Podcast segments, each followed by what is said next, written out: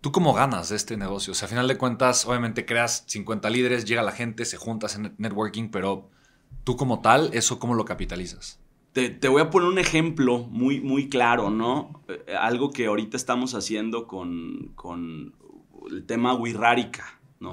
Eh, de, estas, de estas personas que yo apoyo desde hace muchos años. Al final las, las iniciativas, no, no sé, la Casa Hogar que nos llevó Jorge, ¿no? La señora Amalia, está, está más claro este ejemplo. La señora Amalia, que es la dueña de la casa hogar, pues al final es su devoción de la señora emprender a estos niños. O sea, ni siquiera emprenderlos, educarlos para que sean alguien en su vida, porque ella no, no da adopción niños. Ella los educa simplemente. O sea, jamás da en adopción. Pero su labor social de ella es, es eso, lo tiene muy claro. Mi labor social acá, porque es, te puedo decir, 50 líderes es algo social, no es algo que deje dinero sea, tuvimos la posada y les cobré 600 pesos a los líderes y al final terminé pagando, no sé, 45 mil pesos de la posada. O sea, todavía tuve una inyección de extra, ¿no? De lo que hago. Pero al final es eso, o sea, me encanta lo que hago, me gusta mucho conectar personas con personas para que se desarrollen negocios. Y, y yo sé que esos negocios al final van a dejar una derrama económica a terceros o a cuartos. O sea, lo tengo muy claro, ¿no? Ahora, mi sueño siempre ha sido el que 50 líderes sea autosustentable, o sea, o sea, tenga una liquidez sustentable para seguir sumando más y seguir haciendo eventos más.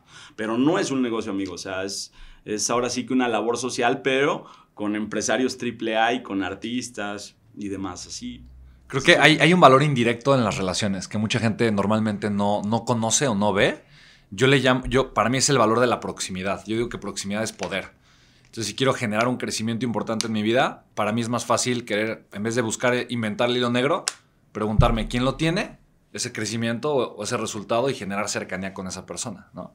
Entonces, para mí el valor de las relaciones es un valor que es difícil de ver, ¿no? En, dinero, pero que muchas veces te permite crecer de una forma extraordinaria, ¿no? A final de cuentas. Sí, algunas, algunas personas, yo te voy a decir, de, de 20 líderes que se unen al proyecto, 5 o a veces hasta tres, llegan y me dicen, oye Jesús, a mí no se me olvida jamás quién me presenta con quién.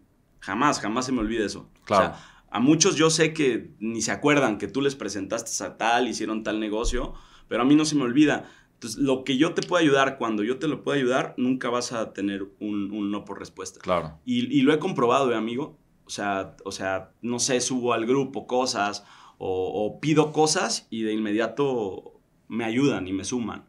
Entonces ha sido una comunidad, sigue siendo una comunidad muy, muy fiel y muy leal. Entonces estoy, feliz con eso. Creo que tiene que ver con esto de, lo, que, lo que acabas de comentar. No, yo no sabía que era, no lo había más bien notado que era un tema de proximidad. O sea, eso, eso no lo alcanzo todavía como a, a vislumbrar bien. O sea, ¿a qué te refieres? O sea, es decir, una conexión es algo con la proximidad, refiriéndote a va a ser a futuro a mediano plazo. No, yo, creo mucho más a mediano plazo. no, tan a largo plazo, tampoco es tan a corto plazo. Pero el ejemplo, o sea, para mí, por ejemplo, si yo quiero, es un ejemplo claro, ¿no? Aprender japonés, por ejemplo, me es mucho más fácil ir a Japón y aprender el idioma ahí porque estoy próximo al idioma. Ah, ok. Y es muy interesante cómo muchas veces no nos damos cuenta que tenemos muchas habilidades escondidas o muchos deseos y creemos que son difíciles o imposibles de lograr. Y cuando estamos cerca de gente que ha tenido ciertos resultados, cierto éxito en algo, eso puede también darnos un poder diferente, ¿no? El poder hacer, el poder lograr, el poder crecer. Entonces, el valor de la proximidad es algo bastante, bastante interesante.